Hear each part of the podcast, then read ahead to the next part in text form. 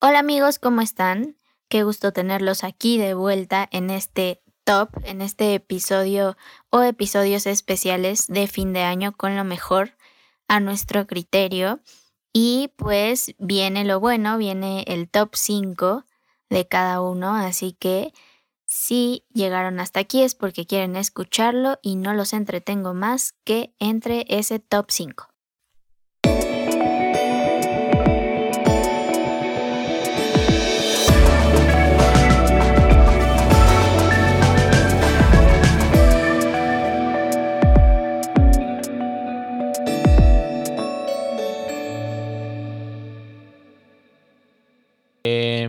Fer, platícanos tu número 5. Bien, mi número 5, número 5, es una miniserie de Netflix que recomendé hace un par de capítulos.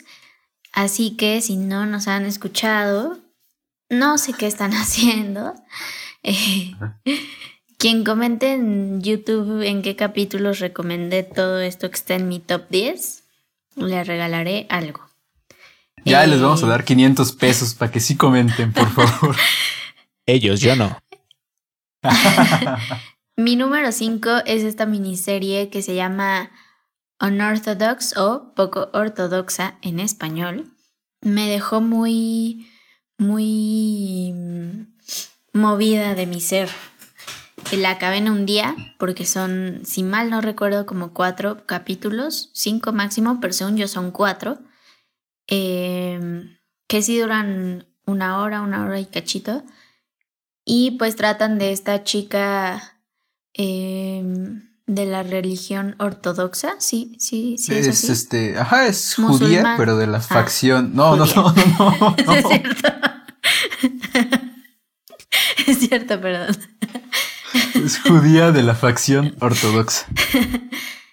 Exactamente, judíos muy, muy, muy ortodoxos, ¿no? Em, ella se casa muy joven y demás, pero justo es esta chica que tiene como hambre de, de la vida, ¿no? De, de, de, no ser como una ama de casa y, y una mamá todo el tiempo. ella tiene como otras, otras no sé, otros deseos, quiere, quiere conocer como otras cosas y justo es lo que hace, decide, decide irse, decide huir de su marido y de toda su, su parcela. Eh, y me gustó muchísimo eh, justo eso, creo que, creo que se han estado dando muy buenas historias eh, em, encabezadas por mujeres de esta parte eh, de libertad, ¿no? Que antes y que a lo largo de, de, la vida humana en la sociedad ha sido todo un tema, ¿no? Entonces me gusta mucho verla, ver este tipo de historias retratadas en algo como más comercial o que está como más al alcance de eh, todo tipo de espectadores. Mi mamá la vio, por ejemplo, y también le gustó, le gustó bastante. Entonces creo que, pues nada, si no la han visto, en un día la terminan eh, la actuación de, esta chica que su nombre, la verdad, eh, estaba como un es impronunciable. difícil de pronunciar, pero su actuación me parece muy maravillosa y, tengo ganas de verla como en más cosas, ¿no? Entonces, véanla y lloren. Y me agradecen después. Esta, esta serie yo la tenía en mis menciones especiales justo porque no metí series en el top, sino que más bien las metí en las menciones, las miniseries. Y justo, o sea, estoy de acuerdo con todo lo que dice Fer, creo que es un buen estudio de personaje, eh, creo que son cuatro episodios, en donde vemos a esta mujer en un montón de facetas, donde la podemos ver débil, pero también fuerte y vulnerable, pero resistente, bastante bien llevado, súper bien escrito y y tiene una faceta ahí eh, de parte de la música que, que nuevamente vuelve a aparecer en, en, los temas del cine, que lo usan de una forma liberadora, tanto temáticamente como en pantalla, y eso a mí siempre me, me vuelve loco, la verdad. Así es, súper recomendada. Alex no la vio, dijo que la iba a ver y probablemente diga que la va a ver. Y Pero va a estar viendo The Voice. Eh, no, ten- pondré mi fe en él. eh, no la voy a ver, amigos, porque le voy a dar otra vuelta a Euforia. pero eh, suena muy bien. Ah. Y Emma, platícanos eh, tu número 5. Mi número 5 es esta película que se llama en inglés I'm Thinking of Ending, Ending Things. O Estoy pensando en el final en español. Es una producción de Netflix. Eh, es dirigida y escrita por el señor Charlie Kaufman, del que ya hablamos en nuestro episodio de Los dos amantes, dos películas para que lo vaya a escuchar. De nuestro buen amigo Adam Spiegel. No Eh, tan bueno, es- ¿eh? Era la intención, pero había que meterle picantito a la historia. Inventé algunos datos para que. Eh, creo que esta es una película. digo, podría platicarles más o menos de qué se trata, pero la verdad es que no llegaríamos a nada porque tiene múltiples lecturas. Digamos que de primera vista trata más o menos de una chica que va a conocer a la familia de su novio, pero ella está pensando en terminar las cosas con él, ¿no? Sin embargo, a través de diferentes eh, elementos narrativos y visuales, la, historia se empieza a complicar y a poner extraña como solamente Charlie Kaufman sabe hacerlo. Y se vuelve una especie de tesis sobre lo que es este la realidad, sobre lo que es incluso el cine y cómo la ficción nos afecta a nosotros y a cómo vemos la- las cosas. Eh, esta película fue como tan, como se dice, subversiva, eh, sui generis, que hace no mucho, hace un par de semanas, un grupo de directores incluso se reunió con Charlie Kaufman para comentarla, entre ellos Yorgos Lántimos, que aquí en este podcast, o al menos yo, lo respeto mucho. ¿Qué más? Las actuaciones son muy buenas.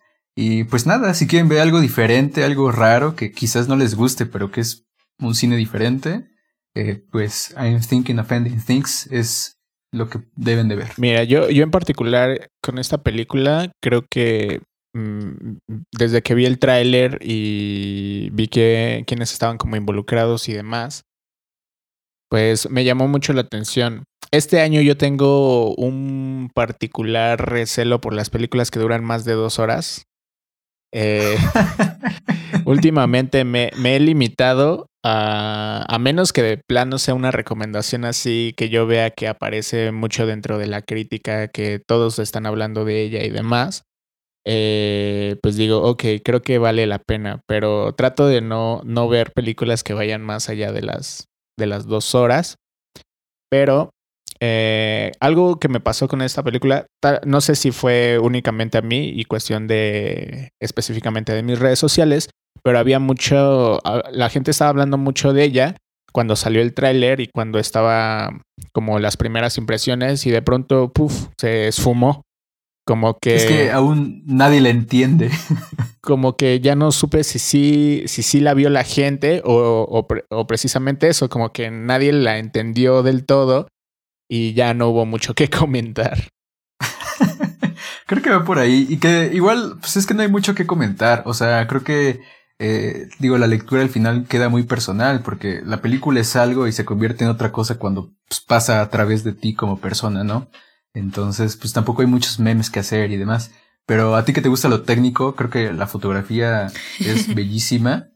Eh, el diseño sonoro está increíble. Y pues nada, creo que, o sea, inclusive solo por la foto, vean el tráiler. Digo, si no se quieren ver la película completa, el tráiler les da una buena idea de, de lo bella que es la foto. Sí, justo, tiene por ahí un plano que se hizo como súper popular y súper característico, em, que incluso yo tengo ahí guardado como para futuras referencias y cosas así. Pero bueno, pues está en Netflix, amigos que nos están escuchando. Eh, a quien le guste este tipo de cine, pues vaya a, darle una vuelta y demás. Eh, continuando, voy a mencionar mi número 5, que es otra vez una producción original de HBO. Eh, HBO, patrocíname, sé que no lo vas a hacer, eres el servicio de streaming más caro que pago. En, hay días que me duele el codo hacerlo, pero de repente me topo con estas cosas y digo, creo que vale la pena. Y esta serie es I Know This Much Is True, eh, que creo que es una serie un poco subvalorada o de la que yo no he escuchado que mucha gente eh, la comente. Pues solamente ganó pues, unos Emmys, ¿no? Pero sí, pero o sea, o sea, en el, como en el box, en el, en el Vox Populi, no, no ha sonado tanto. O bueno. Es que ¿sabes cuál es el problema? Que nadie paga HBO. Es que es, es que es muy caro HBO y que es una miniserie. O sea, no, no va a haber segunda temporada.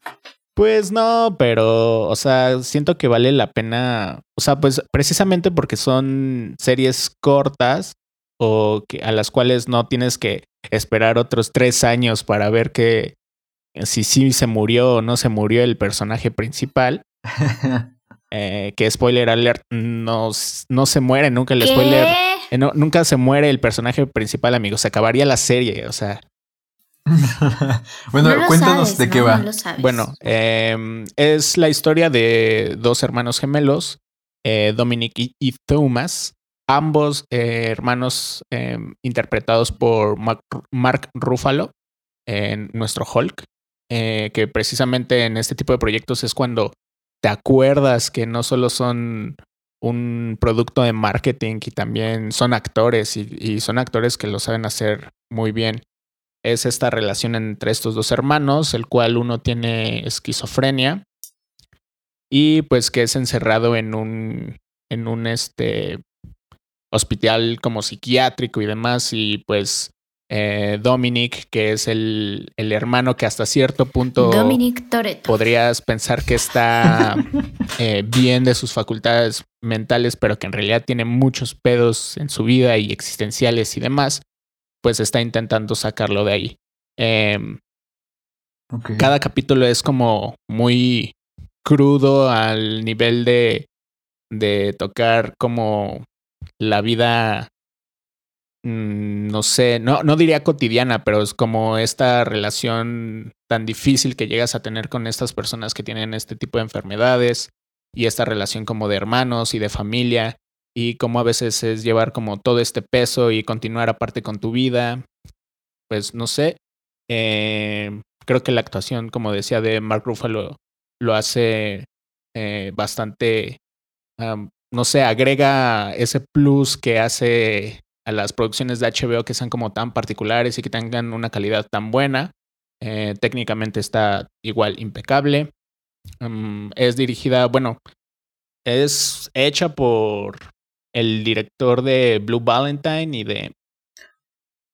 Recuérdame su nombre, Manuel. The Lights Between the Oceans y es Derek France. Así es, entonces, pues tiene, o sea, si ustedes han visto estas películas, eh, dirige también esta película, también con Ryan Gosling y su esposa. Eh, the Place Beyond the Pines. Eh, pues va por ahí, tiene el mismo tono, eh, como mucho de la vida real, vista desde la manera más cruda y como más este, fuerte o intensa hasta cierto punto, de mis series favoritas de este año. Creo que la gente debería de hablar un poco más de ella. está en Cuevana, eh, también en HBO. y pues échenle, échenle un ojo, amigos. ¿Qué? y pues continuando con nuestras listas, vamos al número 4. Eh, número 4. Y pues en, esta posición, amigos, voy a auto darme la palabra nuevamente. Adelante, Alex, ya lo hice yo primero. Así que eh, en mi posición número 4 tengo a esta película mexicana que si bien no fue estrenada eh, pues de manera oficial este año, sí llegó hasta la plataforma de Netflix este año y de manera más comercial o pública hasta este 2020. Y esta película es Ya no estoy aquí. Wow. Creo que fue una película que llegó a a movernos el tapete, como se dice. Era una película de la cual yo esperaba, o sea, me sentía como expectante, pero tampoco quería como eh, elevar mucho mi hype, ¿no? Porque, como decía antes, suele arruinarme ciertas películas. Entonces, sí, es una película. Bueno, no sé si mis compañeros la tengan dentro de sus listas. Yo la metí en el top 1 del año pasado. Ah, ok. Eh, bueno, después de que se evidenciara todavía más de que no es de este año y que la metí ahí como por como medio con calzador, pero pues creo que era importante mencionarla. Eh, es que este año fue cuando pues, dio el boom, la verdad. Así es. Sí, ya estoy seguro de que la mayoría de las personas que nos están escuchando la vieron hasta este año. Totalmente. En mi sala había 15 gentes y fuimos los únicos que la vimos. Eh, Emanuel tuvo la, la, fortuna de verla en, en, pantalla grande. Así es, eh, gran experiencia. Eh, incluso estaba ahí el diseñador sonoro y, y, nos contó un par de anécdotas interesantes. Pero ¿de qué va la película, Alex? Tú que sí la metiste en top. Eh, bueno, es la historia de Ulises, o un chavo como... Que no es el de Renata, cabe aclarar. Pero es igual de moreno, Ulises, no. cabe mencionar. Sí, podría ser su primo sin ningún problema. eh, bueno, Ulises, que es este personaje, nacido, bueno, que es de la ciudad de Monterrey eh, y que es fan de estas cumbias rebajadas que fueron como tan populares y tuvieron este boom como por ahí del 2006, 2007, mientras se llevaba sí. a cabo el sexenio de Felipe Calderón y pues que tiene este como grupo de amigos que se hacen llamar los tercos que van a sí.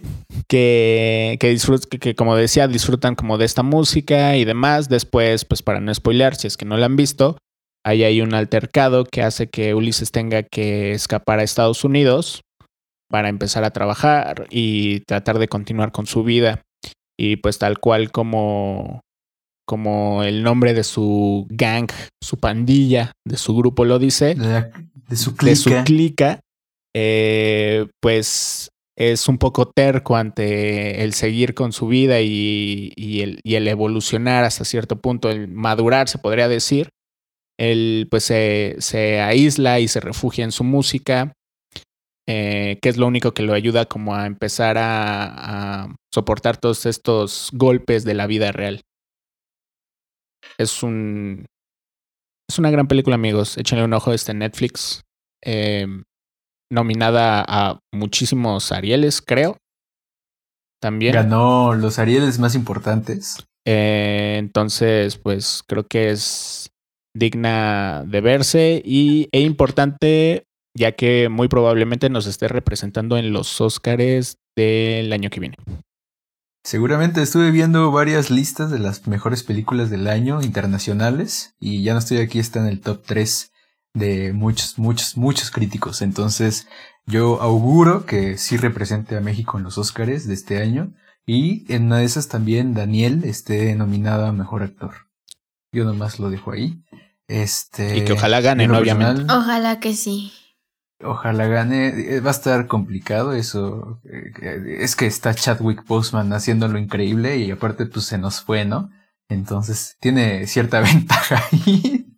eh, pero bueno, eh, yo también pues vi esta película, la verdad la metí en mi top 1 el año pasado, eh, un poco por la parte técnica ¿Top que es, uno? este, se me hace impecable. Sí, o sea, mi top estaba 10 esa. fue el top 1. Este, y en la parte emocional, como también tiene mucho que ver, como ya lo expresó Fernanda, fue la película que más me movió a niveles personales. Creo que incluso las actuaciones y todo está súper increíble. El, la música que utilizaron, que utilizan puras cumbias, están bastante bien elegidas en los momentos correctos. Y pues, ¿qué más puede decir, no? Creo que esta sí, la mayoría de nuestro público seguramente ya la vio. Y si no, por favor, que esperan? Técnicamente trae una gran, gran propuesta y emocionalmente, pues nada. Nada que si decir, esto, lloras. y si esto que le decimos no es necesario, eh, o suficiente más bien, el señor Guillermo el Toro eh, la consideró una de las mejores películas mexicanas que ha visto hasta el momento. De toda su vida. Solo después que las de él. y bueno, continuando con nuestros números cuatro, eh, Fer, ¿cuál es tu número cuatro? Mi número cuatro, como los cuatro fantásticos, número cuatro, es un cortometraje, un cortometraje que, oh vaya, también recomendé en algún episodio.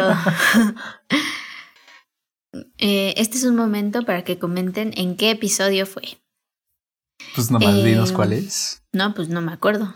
Ah, el cortometraje. Claro, claro, claro. el cortometraje se llama Oasis. Es de la directora Farid Schroeder. Y pues nada, dura súper poquito. Lo vi en filming. No sé si siga ahí. Eh, ha estado como muy presente en, en, varios lados. O sea, después de, de estar en filming, estuvo como en algunos otros lugares para que se pudiera ver y demás. Es un cortometraje que habla sobre la maternidad en la pandemia y, y como toda esta situación fuera de nuestra realidad casi casi, ¿no? Está en formato vertical y creo que también es una gran propuesta, ¿no? Porque digo, nosotros sabemos que pues no es lo mismo, ¿no? Ahora compon verticalmente y demás, no sé, y, dotarlo de esa emoción, eso fue lo que a mí, creo que este año, creo que este año fue más como de lo que me causó al ver todo esto que les he estado diciendo, que realmente creo que fue como lo que más me ganó. Entonces, este cortometraje está súper bonito, o sea, visualmente las imágenes que, que alterna y, esta historia de estas eh, mamás que deciden ser mamás en su casa tras la incertidumbre que, que da y que sigue dando la pandemia. Eh, no sé, es una cosa súper real y bella. Así que si no lo han visto, pues no sé, búsquenlo por ahí o al menos busquen como... Creo que la directora en su Instagram tiene varias, varios estilos, varias fotos mm, que podrían darles una idea de, de lo bello que es este cortometraje que está en mi número 4. Sí, este documental yo lo pude ver gracias al Festival de Morelia de manera fortuita. La verdad es que no lo busqué cuando Fer lo recomendó, pero se me fue la onda. Sí, he, de ser honesto, pero me lo encontré de manera fortuita en el Festival de Morelia y wow, qué cosa, ¿no? O sea, justo creo que se vuelve vigente por varias cosas. Por un lado, esta, este contexto pandémico por otro lado, el formato vertical, que es como ahora vemos mucho las cosas en el celular. Eh, y por otro lado, pues estos temas de sororidad que también existen ahí dentro del lenguaje del documental. Aparte de que fotográficamente está bellísimo. Así es. Perfecto, amigos. Y continuando con nuestros números cuatro, Emanuel. en mi número cuatro tengo esta película que pude ver gracias al Festival de los Cabos en donde nos dejaron ver varias películas bastante interesantes eh, del cine mundial. Entre ellas, Never Really, Sometimes Always. Perdón por mi mal inglés. Creo que no sé cuál es el nombre que le vayan a poner en español. Espero que sea algo por ahí similar a, la traducción. Eh, como quiera que sea, le, pondremos la imagen por ahí en el Instagram después. Y es dirigido por Elisa Hitman, que viene ya de dirigir unas cuantas películas igual independientes. Y se trata básicamente de un par de adolescentes de un pueblito en Pensilvania, en donde que, viajan ambas a la ciudad de Nueva York para buscar asistencia médica tras el embarazo no deseado de una de ellas. Y es una película que tiene toda esta esencia independiente del cine como Florida Project o Fish Tank. Y además tiene una propuesta visual súper bonita y temáticamente, más bien narrativamente es, muy, muy sencilla, pero llega a tocar un montón de temas bien fuertes, bien necesarios y de una forma bastante digerible, este, justo como lo es eh, el abuso, el aborto, el calvario que llega a ser esto, y eso hablando de una sociedad de primer mundo como lo es Estados Unidos ahora si trasladáramos eso a México, pues cobra otras dimensiones, ¿no? Eh, es una película que les recomiendo bastante y que, según yo, este próximo 2021 se va a estrenar en Netflix. Para que le echen un ojo y le sigan la pista, porque estoy seguro que eh, la actriz va a estar nominada a los Oscars y a muchos otros premios como mejor actriz. Que sí le buscan, como que yo medio la recuerdo haber visto por ahí en lo underground del internet. No Ah, estoy totalmente. segura, pero creo que sí. Sí, Así de hecho, que- así la volví a ver. Ahí está. No esperen al 2021. Ok, amigos, pues estamos entrando a la recta final de nuestras listas, a las tres mejores películas a nuestro criterio. Obviamente hay que, hay que recalcar que vimos este año. Y pues vamos con el número 3. Number three. Y Emma, si nos puedes hacer el honor, amigo. En mi número 3 tengo la más reciente película del estudio de animación que no es posible que lo sigan haciendo y que nos entreguen películas tan interesantes a nivel conceptual y tan bien hechas a nivel narrativo y tan familiares al mismo tiempo como lo es Soul. Eh, que bueno, creo que la dejaré un poquito más adelante para platicarla más o- o de una vez. Pues un poco más adelante, ¿no? Yo la tengo un poquito más arriba en mi lista y creo que Fer también. Confirma. Y Fer, Venga. si nos puedes dar tu número 3.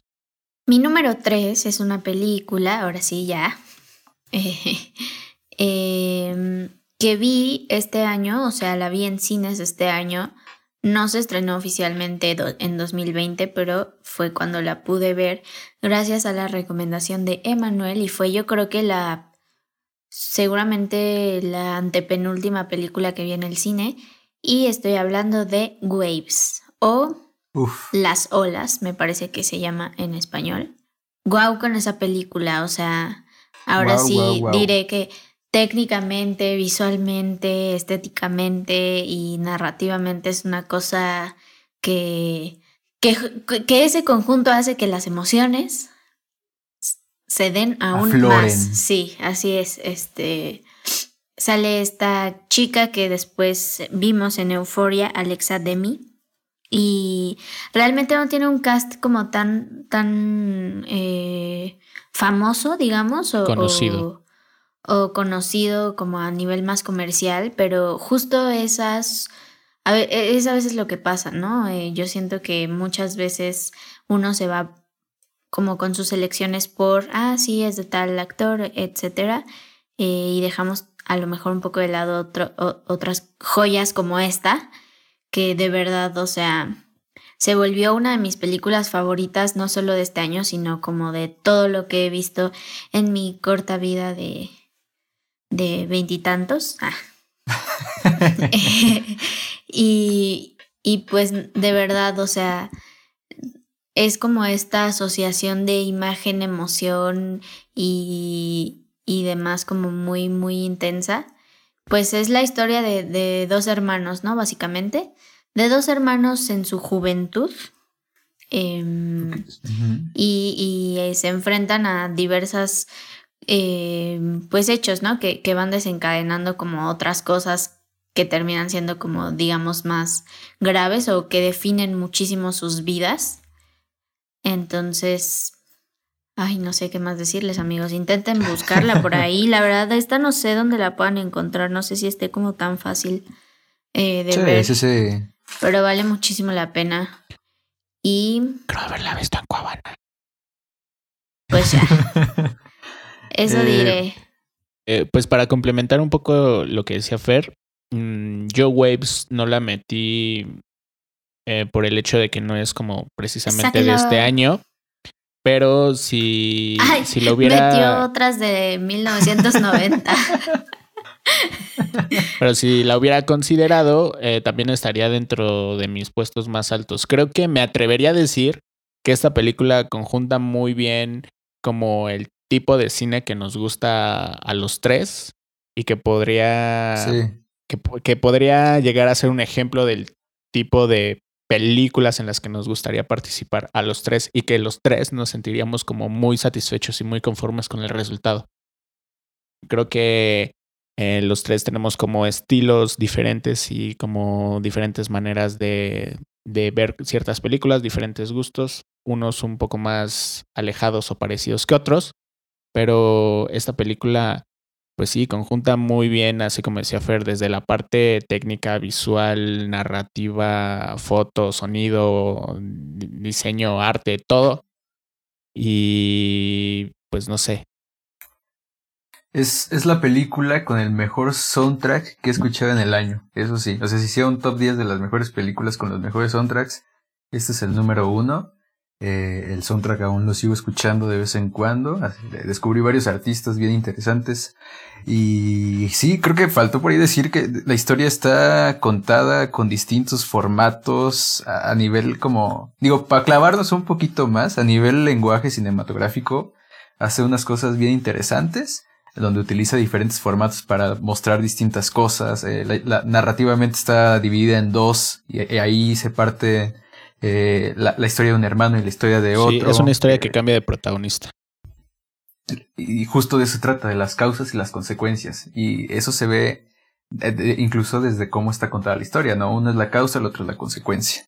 y pues nada, o sea, si les gusta Euforia, eso también les va a gustar muchísimo. Creo que a nivel fotográfico y a nivel temático comparten un montón de cosas y que creo que es algo generacional en, los gringos hoy en día porque se ha estado haciendo mucho como este cine eh, con luces neón. Y que, Así es. Y qué chido y que lo sigan haciendo. Totalmente. y bueno, voy a mencionar mi número 3. Y ya que estábamos metidos como en esta onda que mencionábamos de adolescentes y el neón, pues en mi puesto número 3 tenemos Trouble Don't Last Always, eh, que es este capítulo especial de Euforia. Este, pues, se promocionó. ¿El que dura siete minutos? Ay, Se promocionó como un especial de Navidad. Y, sí, lo, es. hasta cierto punto.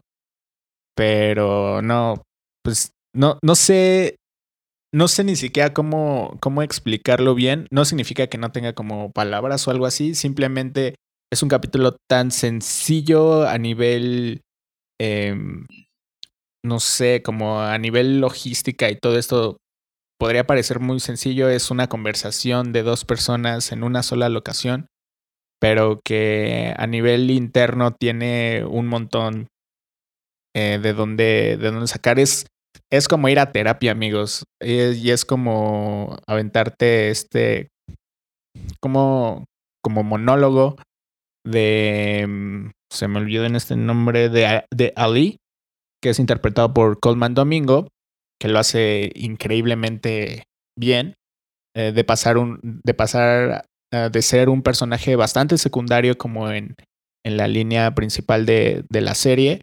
a, pues no sé, ahora es de mis favoritos de la serie. Entonces, Zendaya también lo hace increíble y pues conserva mucho todo este sentido de euforia a nivel visual y demás, pero pues Sam Levinson creo que bajó muy bien ese balón al querer hacer eh, un par de capítulos que conectaran la primera con la segunda temporada y aparte resolvió muy bien todas las restricciones que tenía debido a debido a la pandemia, ya que este capítulo fue filmado durante todo este tiempo de encierro y de contingencia.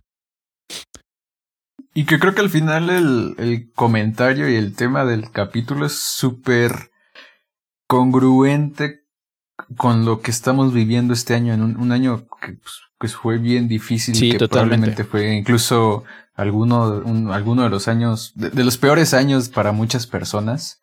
Eh, creo que hablar de estos temas porque se va a cosas bastante existenciales y, y a cuestiones como incluso por qué vivir eh, vale muchísimo la pena ver. Y por eso yo creo que sí es como un gran capítulo de, de Navidad, un gran capítulo de fin de año porque estas personas que, que la están pasando mal en estos momentos a veces necesitan como sentirse relacionados con algo, ¿no? Y creo que este capítulo lo va a lograr hacer de una manera bastante honesta y de una, bastante, una manera bastante incluso necesaria, diría yo. Sí, y es, pues es el primero de dos capítulos especiales que, que van a salir. Eh, viene la contraparte este, en, a finales de enero, me parece, o a mediados, no recuerdo bien. Que es este de esta Jules, que es la otra protagonista, bueno, la coprotagonista junto con Zendaya dentro de la serie y pues ya veremos qué sucede. Y pues este es mi número 3, amigos. Eh, Euforia siempre presente en mi vida y qué bueno. y pues vamos con nuestro puesto número 2. Y bueno, en este puesto le voy a dar la palabra a mi amigo Emanuel para que diga rápidamente su, bueno, no rápidamente, sino que... Oye, óyeme. Que comente, Que comente su número 2, porque me parece que Fer y yo coincidimos en nuestro top. Y pues nos vamos a clavar un poquito en comentar esa película. Así que vamos a escuchar a Emanuel con su número 2. En mi puesto número 2 tengo una película que se estrenó exactamente el primero de enero del 2020 aquí en México. Sin embargo, ya había como recorrido Estados Unidos en diferentes fechas y diferentes festivales y es nada más ni nada menos que The Lighthouse o El Faro del director Robert Eggers, eh, del cual ya hemos hablado anteriormente y que pues, la película la pueden conseguir fácilmente con su distribuidor de películas alternativas en Internet más confiable. Y trata la historia de dos cuidadores de faro que se encuentran solos y de repente se quedan varados y lentamente comienzan a perder la cordura. Igual que I'm Thinking of Ending Things, es una película que tiene bastantes lecturas. A nivel técnico creo que es impecable. La fotografía es, es perfecta para lo que el director necesitaba y requería narrativamente. El diseño de producción es una cosa loquísima. Eh, dato curioso, el faro en donde se filma la película, porque fue filmada, eh, fue construido desde cero para que fuera funcional para la película. Creo que en la temporada de premiaciones que fue a inicios de este año faltó bastante que se viera esta película. Estuvo ahí nominada a, mejor foto y pues con justa razón pero creo que las actuaciones tanto de Robert Pattinson como de Willem Dafoe fueron una cosa de locos. O al menos Willem Dafoe. Una cosa bárbara. Robert Pattinson también. Sí, los dos. Y incluso Robert Eggers, que nuevamente nos, nos vuelve a mostrar lo maestro que es con el género del terror. Que si bien no es una película que espante como pues, con los jump scares y estas cosas clásicas que ya conocemos, toca temas bastante escabrosos y nos llega y puede llegar a espantar a otros niveles más psicológicos tal vez. Sí, es de esas películas que más que ponerte, hacerte saltar como tal de tu asiento, o sea, no es el tipo de terror que tú verías como en Annabelle y El Conjuro y este tipo de películas. Más bien es este estado como medio incómodo en el que te pone eh, pues no sé, como medio expectante y que no sabes qué va a pasar y cierta incomodidad y frustración y estar un poco sacado de onda toda, toda la película.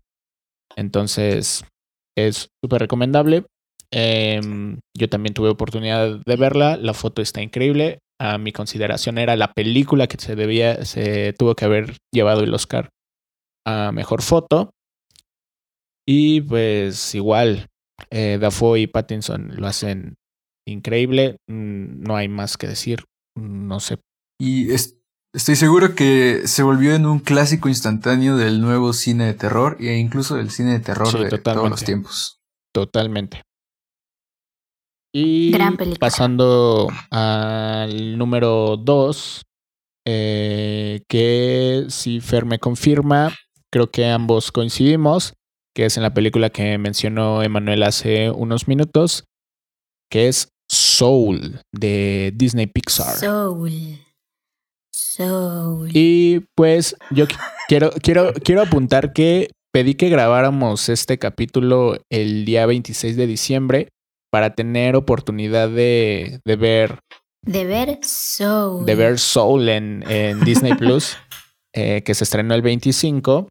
porque yo había visto que se encontraba dentro del mínimo el top 3 de la mayoría de, de rankings que yo había visto de crítica y, y, demás. Era una película a la que yo sí le tenía ganas, pero que me sorprendió muchísimo. O sea, superó mis expectativas en muchos sentidos. Eh, amigos, ¿qué quieren opinar al respecto? Primero que nada, vamos a contar más o menos como de qué va, ¿no? Que la vean. Sí, porque yo no sabía. yo tampoco sabía de qué se trataba y la verdad lo agradezco bastante. Nunca había visto un tráiler y fue eh, premeditado porque no me gusta ver los tráilers de las películas que sí quiero ver. Y bueno, para contarles un poquito, la historia narra la historia de... ¿Cómo se llama el protagonista? Eh, Joe. Joe. La historia trata de, de, Más bien, la historia narra el transcurso de Joe a través de... de un accidente que tiene durante uno de los días de su vida normal y, muere. Sin embargo, llega a, por cuestiones ahí de, de, la casualidad, a lo antes de la vida. Así de conceptual se pone la película. Y básicamente aprende a vivir, ¿no? Y a disfrutar la vida.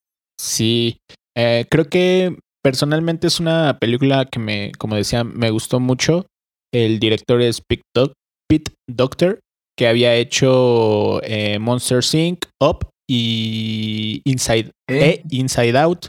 Eh, intensamente irreversible, como le conocen en algunos lugares. O, en España, o del revés.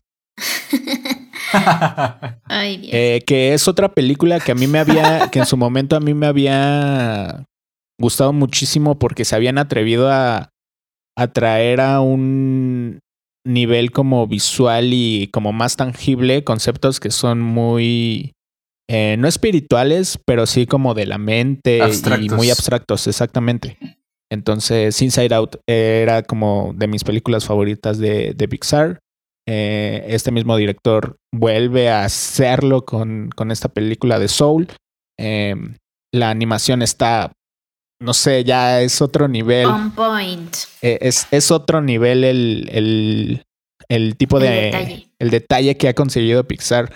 O sea, a nivel, ya clavándonos más como a nivel técnico, está fotografiada en anamórfico, que es un eh, efecto especial que te da cierto tipo de óptica, eh, como a nivel técnico real y que se, que se haya recreado como de esa manera en animación, pues está, está loquísimo. Es algo que ya habían hecho con Toy Story 4, pero bueno, Toy Story 4 uh, técnicamente uh. está in, impecable. A nivel narrativo, pues es otra historia, ¿no? Pero Soul, igual como decía con Onward hace rato, eh, qué chido que Pixar se esté animando a hacer otra vez historias eh, originales, originales, y no solo estar sol haciendo las, las secuelas de, de, películas que ya habían tenido éxito. Eso está bastante chido. Fer, no sé qué quieras agregar al respecto. Eh, nada, la verdad. No es cierto. eh, pues sí, también está en mi número dos de esta lista, porque eh, aparte de que la tengo muy, muy fresca, eh, justo ligando un poco lo que, lo que decía Emanuel del episodio especial de Euforia hace rato, pues no sé, este año ha sido como bien raro para todos, ¿no? Y, y ha puesto a prueba muchas cosas que, que, que normalmente no, no tomábamos en cuenta, ¿no?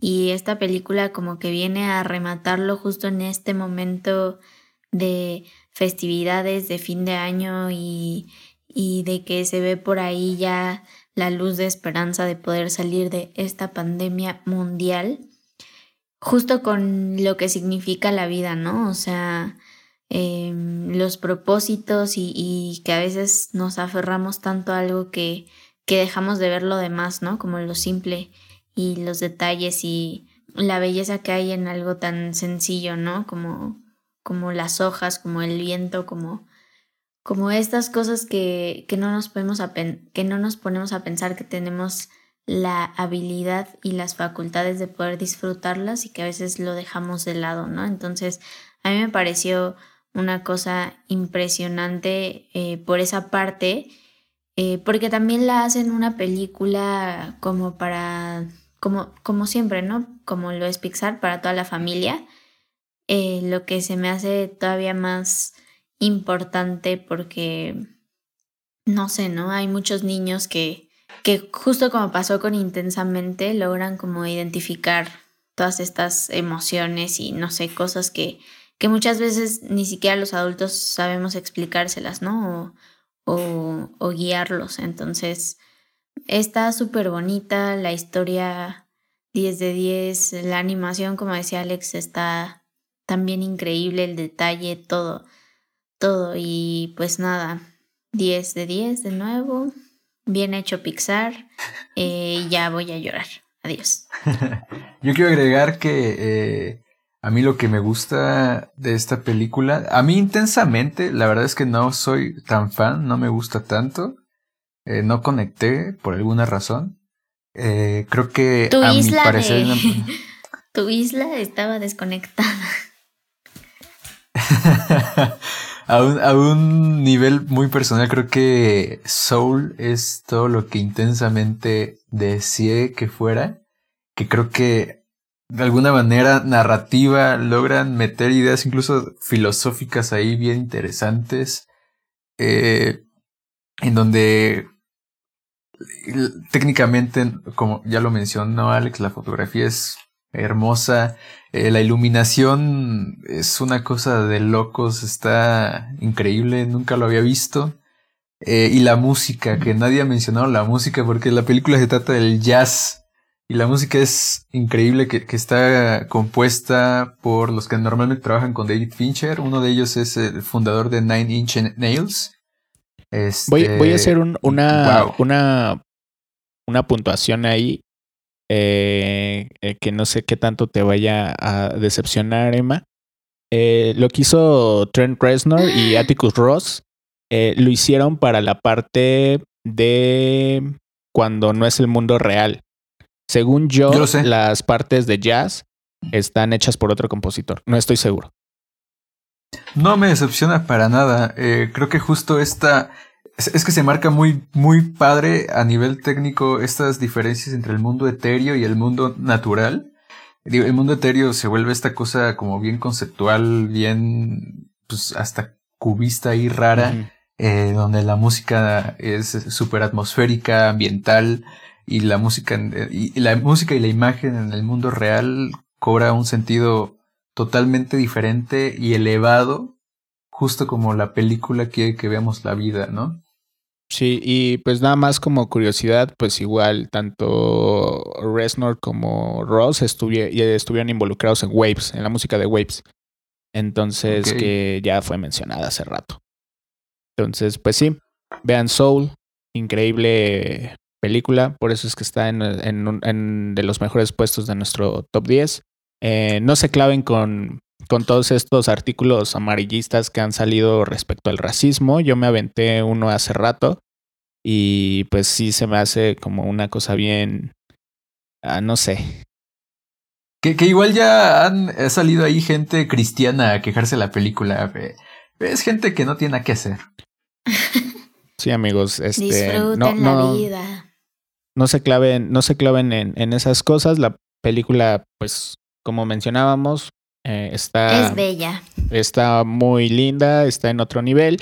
Y si tienen Disney Plus, eh, véanla. Si no tienen Disney Plus, este, pues también véanla. Sí, eh, usan ahí sus siete días gratis para ver esta película. Vale totalmente la pena. Ajá, y ojalá haya oportunidad en un futuro, aunque lo veo un poco complicado, de verla en cines. No creo que vaya a pasar. Pero vean los extras de la película en Disney Plus, si, si tienen Disney Plus.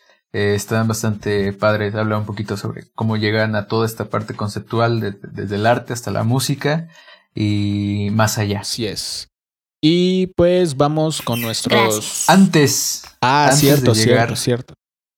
antes, de llegar de al puesto a número uno, puesto, vamos a darle y rendirle un honor a estas películas que películas producciones que no llegaron a- al, al top 10 pero que merecen totalmente ser vistas porque son de una gran calidad superior a mucho de lo que vimos en, en- en este año y bueno quién quiere empezar Eh, honor a quien honor merece. Pues, a ver, Fer, ¿tú alguna mención especial que quieras incluir en este top? Sí tengo, fíjense, y, y no porque mm, no porque no hayan alcanzado la puntuación, como decías tú, o algo así, en mi, en mi top 10, simplemente porque, em, según yo, no son de este año.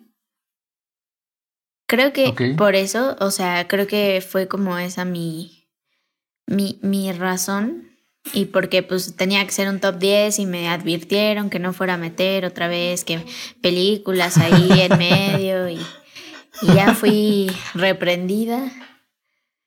No es cierto. Y censurada. Entonces aquí les traigo en mis menciones honoríficas eh, una lista de 37 películas. La verdad, no es cierto. Eh, pues no, solo son, solo son cuatro menciones las que quiero hacer. Una, ya la dijo Alex, que es la película de Ya no estoy aquí. A mí también me fascinó la música, híjole, es música que he escuchado toda mi vida también. Entonces, pues no sé, 10 de 10. Chola, aparentemente. no, pero pues eh, las cumbias y todo eso que, que deriva de, sí ha estado como muy presente en mi vida a lo largo de todos estos años. Entonces también y pues uno es mexa, pues ¿qué, puedes esperar, no? No, no, no todo es el invión. Puro Entonces, eh, em, 10 de 10, la fotografía me encantó muchísimo. Y bueno, la actuación de este gran actor que no era actor, así como le pasó a mi íntima Yalitza, me parece fantástica. Creo que esas exploraciones me parecen excelsas, riquísimas y pues nada, por eso se lleva una mención honorífica. Eh, ya no estoy aquí. En segundo lugar, tengo un cortometraje que eh, la verdad este sí no estoy segura, por eso lo puse ahí, de si es de este año o del 2019, pero se llama Pinky Promise, que en algún momento creo haberlo mencionado también como en nuestra sección de que vimos esta semana, que trata sobre dos chicas que se hacen amigas intentando que una aborte, ¿no? Creo que lo mencioné. Se me hace un gran cortito, véanlo si todavía está por ahí en Filming o en algún lado. Entonces, pues mención honorífica también. Y también tengo a eh, Jojo Rabbit, que no sé si como que alguno de ustedes creo que también la tiene. Me partió el corazón esa película y ya, o sea, nada más que decir, ¿no? Eh, y pues ya, o sea, aquí ya me están corriendo diciendo que se, me están bajando el micrófono, así como en los Óscares, pero no me importa. Mi última mención es para la película de The King. Eh, y simplemente por la actuación de Timothy Chalamet. A mí me gustó muchísimo. Me gustó mucho la actuación y por eso la tengo en, menciones. Realmente no es como que toda la película sea súper fan y tenga el póster en mi cuarto, pero su actuación pero sí lo es. me gustó mucho. Así que hasta aquí mis menciones honoríficas del 2020. Y que entre música así como en los Oscars de cuando te corto. Eh, tus menciones, Emma. Mis menciones honoríficas, voy a empezar con eh, la película más taquillera mexicana de este año, que fue Cindy la Regia, uh. que vino a demostrarnos que las comedias románticas mexicanas no siempre son iguales y hay algunas que son un poquito mejor. Eh, este eh, podcast es embajador oficial de Cindy la Regia, que no se les olvide. mi segunda mención especial es la otra película mexicana que vino a hacer un montón de ruido, que es Nuevo Orden que en lo particular y en lo personal ya les mencioné que a mí me gusta bastante y ya hablamos de ello. Y si quieren vayan a escuchar ese capítulo. Eh, mención especial a Chadwick Boseman hasta allá, hasta Wakanda, hasta el cielo de los wakandianos, eh, por su actuación espléndida tanto en The Five Bloods como en el blues, la, madre del blues que igual pueden ver en Netflix. Creo que tiene un par de monólogos ahí que, wow, wow, wow, qué triste que se nos fue. Eh, después, mención honorífica a la miniserie The Eddie del director Demian Chazelle, que salió este año en Netflix. Eh, una serie sobre jazz, nuevamente, mucho jazz este año, gracias a Dios. Eh, serie sobre jazz, sobre un padre y su hija, y pues más problemas por ahí en Francia. Mención honorífica a la serie I May Destroy You, de la cual también ya hablé un poquito en otro episodio, HBO. Eh, gran serie, bastante fuerte en temática y un episodio final que nunca había visto. Y última mención honorífica para El Juicio de los Siete de Chicago, eh, escrita y dirigida por el multiganador Aaron Sorkin, en donde siempre sus personajes son más listos que las personas promedio. Sin embargo, muy bien escrita, eh, lleva bastante bien el drama y bastante divertida incluso. Y con un tema ahí también que habla sobre un montón de cosas sociales, pero sobre todo el derecho a la expresión. Eh, perfecto. Eh, yo voy a dar mi lista de menciones. Algunas ya estuvieron dentro del top de mis compañeros, otras no. Eh, por ahí también tengo Nuevo Orden. tengo El Faro, The Lighthouse, que yo tenía la impresión de que era del año pasado. Por eso es que no le había subido más puestos, pero ok. bueno, ya di mi opinión al respecto. Jojo Rabbit, que yo también sentía que ya tenía como más tiempo, esa la veía más lejana, fue también por eso que no la, que no la puse dentro del top principal, pero si sí lo hubiera incluido, tal vez estaría dentro de los primeros también, gran trabajo del señor Taika Waititi. Eh, tengo Waves, que también fue mencionada en el top de Fair.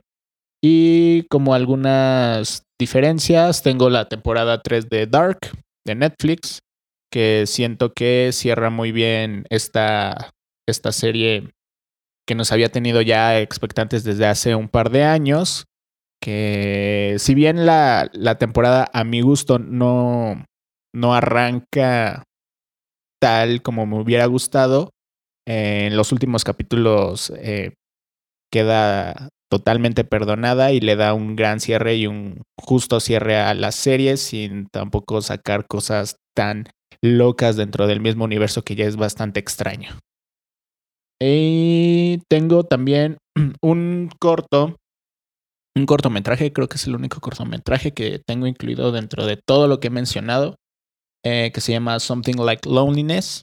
Es un cortometraje que salió, bueno, que inició su ruta de festivales el año pasado, pero que salió en Vimeo eh, este, este año y que está ahí calificado como los principales o los mejores cortos de Vimeo de este año.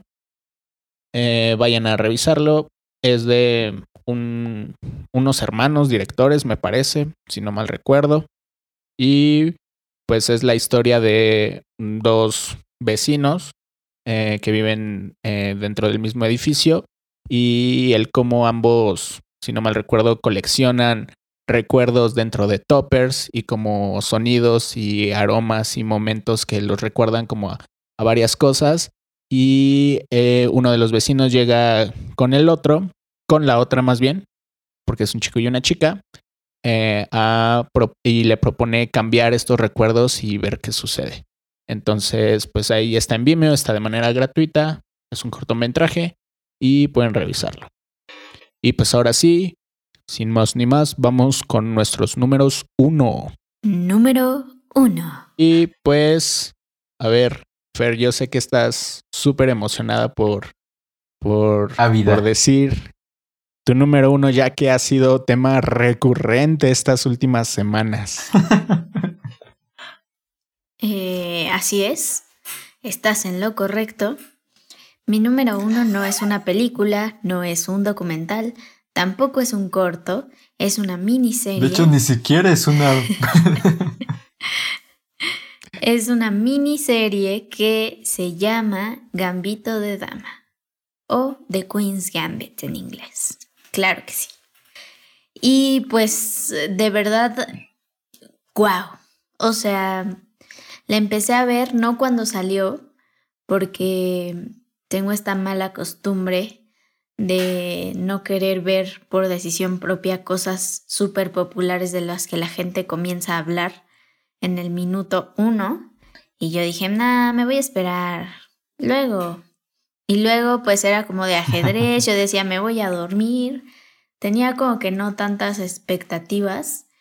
Pero le empecé a ver un día que dije, ya, hoy es, hoy es el día. Y la acabé creo que en tres días, no me acuerdo, pero de verdad, wow, me gustó muchísimo. La historia eh, me hizo sentir tantas cosas. Em, la actuación de Anya Taylor Joy. Y como lo comenté en otro episodio del podcast, claro que sí, eh, la actuación de su yo chiquita también me parece fantástica.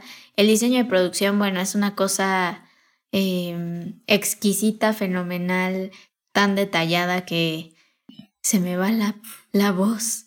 Em, y nada, justo creo que tiene esta dosis de de drama justo que, que me gusta a mí ver en, en este contenido audiovisual del, de la vida. Eh, y me gustó muchísimo que justo el ajedrez pasa, digo, si no lo han visto, podría ser un spoiler, ¿verdad? Pero yo siento, o la lectura que yo le di es como que pasa un poquito a segundo plano y es más como de lo que, lo que conlleva, ¿no? A veces ser tan, bueno o, tener como un talento específico para algo y, cómo se relaciona con tu vida. No sé, me gustó mucho esa como lectura más eh, introspectiva que, que hay ahí. Y pues nada, 10 de 10, véanla. Eh, próximamente me voy a cambiar el nombre a Gambito de Dama, de tanto que me gustó. De verdad, 10 de 10 para mí fue mi favorita este año. Y aquí termina mi participación. Gracias. ah, que no, espérense, espérense, porque se los prometí. También en esta serie sale este chico que, que, ah, que, que, era Dudley Dursley. Eh, y me encanta, me encanta su papel. Y también sale este otro chico que. Emanuel, ¿cómo se llama? Eh, no tengo idea. El de la nana McPhee. Ah, eh, Thomas Brody. Thomas Brody, ah, Dios, me croché con su personaje, no con él, con su personaje. Entonces, nada, 10 de 10, de verdad. Eh, estoy anonadada, gracias, ahora sí. Qué buen bigote.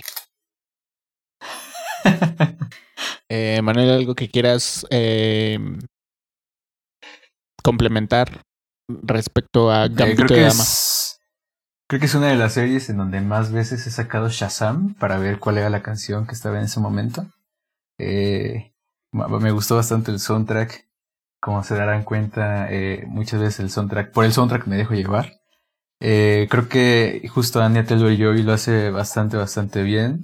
Técnicamente la serie es impecable, no solamente el diseño de producción, sino a nivel en, conjunto con la iluminación y la fotografía hace unas cosas ahí pues bastante buenas que no se ven en series, que son como más, súper más cuidadas en el cine y aquí lo, lo cuidan en cada uno de los capítulos.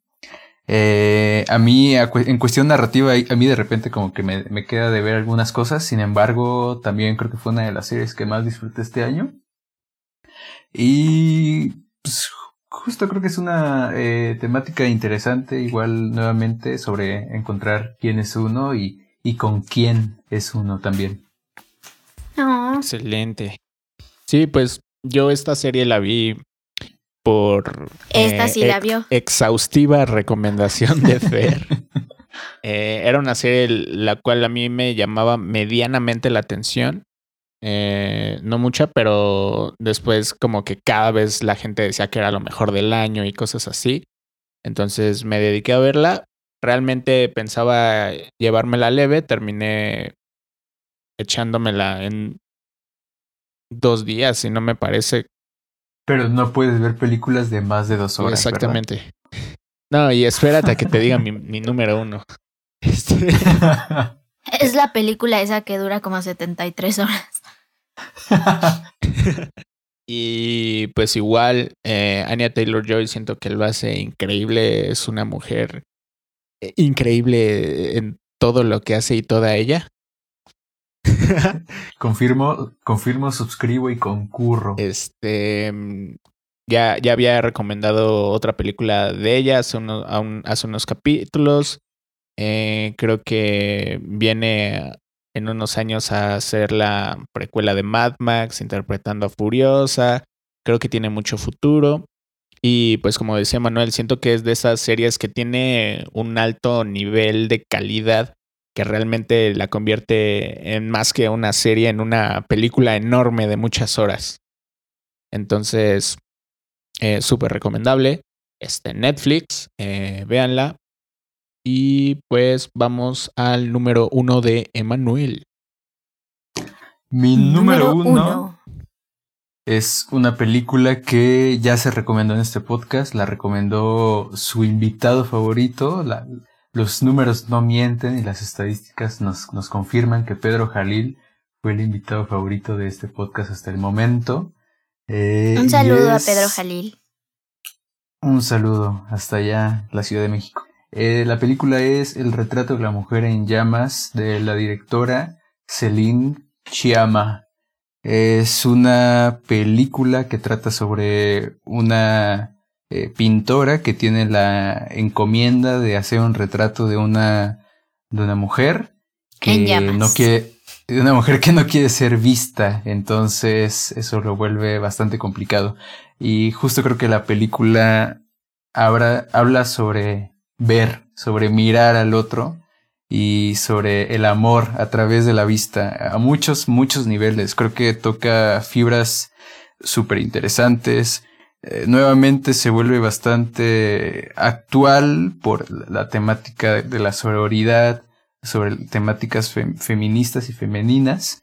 Creo que eh, alcanza niveles visualmente poéticos súper, súper bellos y juega con la memoria del espectador para que nosotros nos volvamos parte de la narrativa y que nosotros junto con la protagonista no queramos que la película acabe porque eso significa que, que todo acaba, ¿no? Eh, es una película que ocurre eh, pues, por ahí del 1600, si mal no recuerdo. Entonces, eh, eh, pues en estas épocas era bastante complicado este tipo de, de temáticas y de relaciones amorosas, ¿no? El final, wow, creo que nunca había sentido, al menos este año no había sentido un final tan, tan adentro de mí y a veces todavía lo recuerdo y sufro bastante.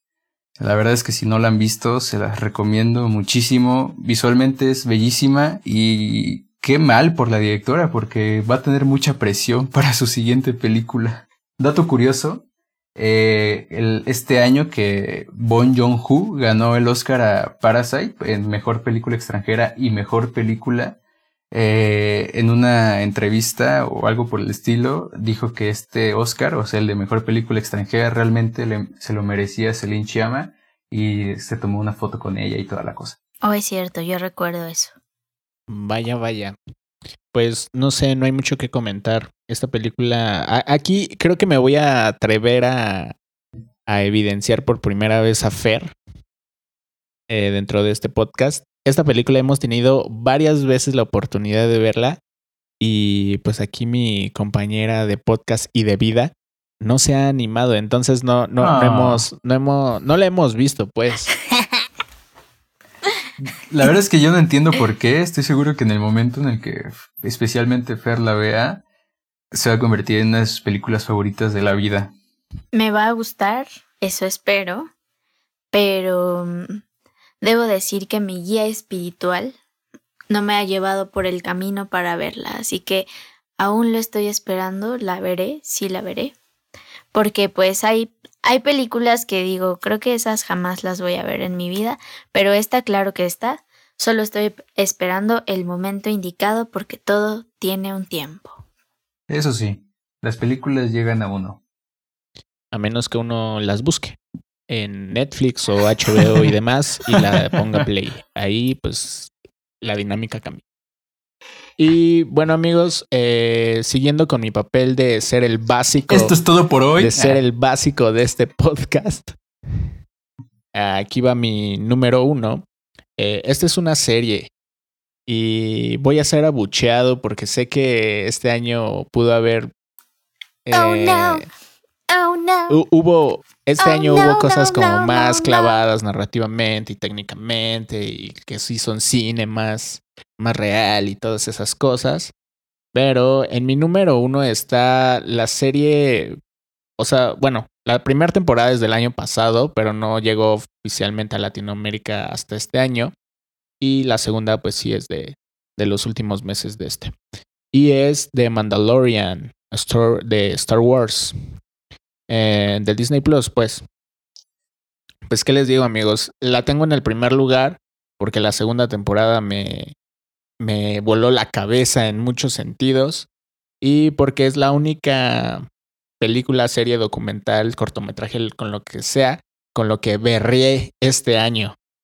Entonces, eh, hablando especialmente del capítulo final de la segunda temporada, no voy a decir más por aquello de los spoilers y porque realmente tiene poco que se, que se terminó de, de- iba a decir yo de transmitir, ¿no? Como si estuviéramos en los noventas. Eh, Otra vez. eh, tiene poco que se estrenó el último capítulo, pero pues sí, Mm, gran, gran serie a nivel técnico, a nivel eh, narrativo. La segunda serie, la segunda temporada es mejor que la primera. Y pues ya, sin más que decir, si, son muy fans de Star Wars, véanla, creo que vale muchísimo la pena. Y un beso a John Favreau y a Dave Filoni hasta donde sea que estén. Yo creo que aquí eh, Alex se está dejando llevar por el fanservice. Fanservice justificado y bastante bien hecho, pero fanservice al fin y al cabo.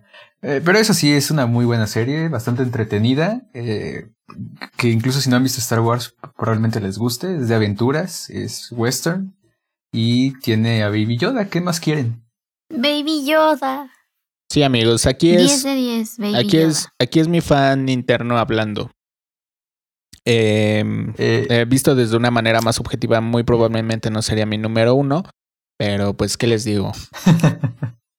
La vida no es objetiva. Como, como, de- como decíamos al inicio de este podcast, pues es una cuestión como meramente de opinión personal.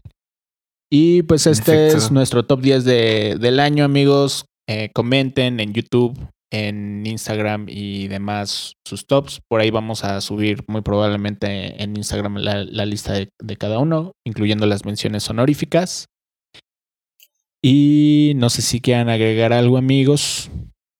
Y gracias por escuchar, es hasta llegar a escucharnos hasta este momento, porque sé que fue un recorrido largo en dos episodios, pero sobre todo por seguirnos escuchando en el podcast. Eh, si gustan nos pueden compartir, nos ayudarían a crecer un poquito más y espero que este año que entra sea un año que tengan sobre todo salud, que se la pasen bien con su familia y que tengan mucho cine y mucho, muy buen cine. Y mucho amor. Y bueno, también quisiera agregar que un- un- unos compañeros de la universidad están tratando de financiar un cortometraje eh, totalmente independiente en el cual tienen una campaña a través de Kickstarter con el cual planean juntar una parte de lo que van a utilizar en su producción.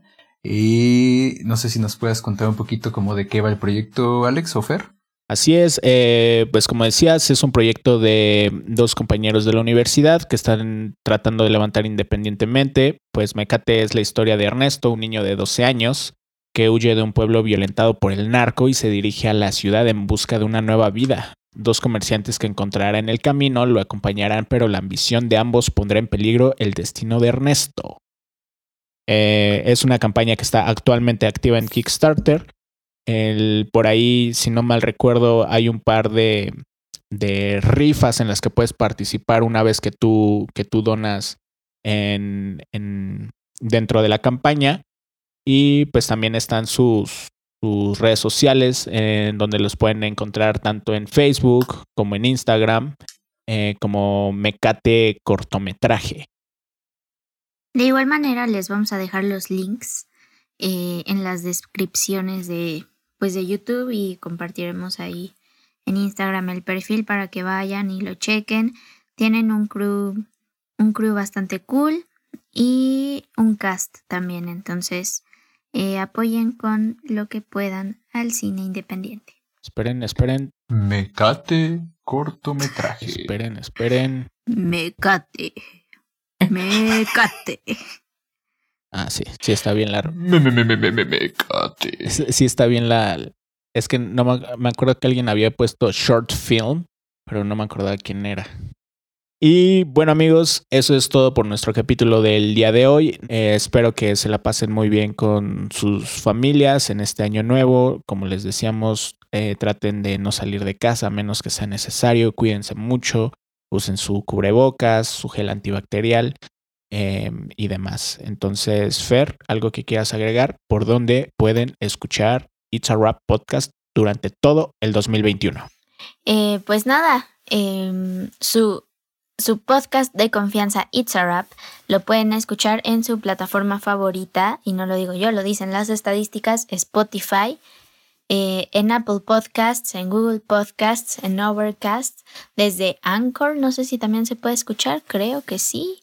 Y pues recuerden que también estamos en YouTube para que vayan, nos escuchen y ahí nos comenten junto con Ana Gaby, por favor, porque si no, vamos a ponernos tristes. Y nada, espero que este 2020 haya sido eh, de aprendizaje y les traiga mucho amor el 2021. Y ahora sí, este próximo 2021 eh, ya se viene contenido eh, diferente para la plataforma de YouTube que espero les guste. Hecho con mucho amor. Así es. Igual esperamos que todo esto vaya mejorando para poder vernos nuestras caritas eh, muy pronto. Y pues como siempre amigos, toda la información, redes sociales y demás eh, aparecerán en la descripción de YouTube. Y si no, pues también nos pueden encontrar en Instagram como It's a Rap Podcast. Em, y ya. Sí, iba a decir y en Facebook, pero no. Eh, y pues también nuestras, nuestros perfiles personales, donde a veces o casi no publicamos, pero pues ahí, ahí la llevamos, ¿no? Eh, igual amigos, un saludo y si no hay nada más que agregar, Entonces, it's a wrap. nos vemos la próxima semana amigos. Feliz año nuevo. Chao, chao.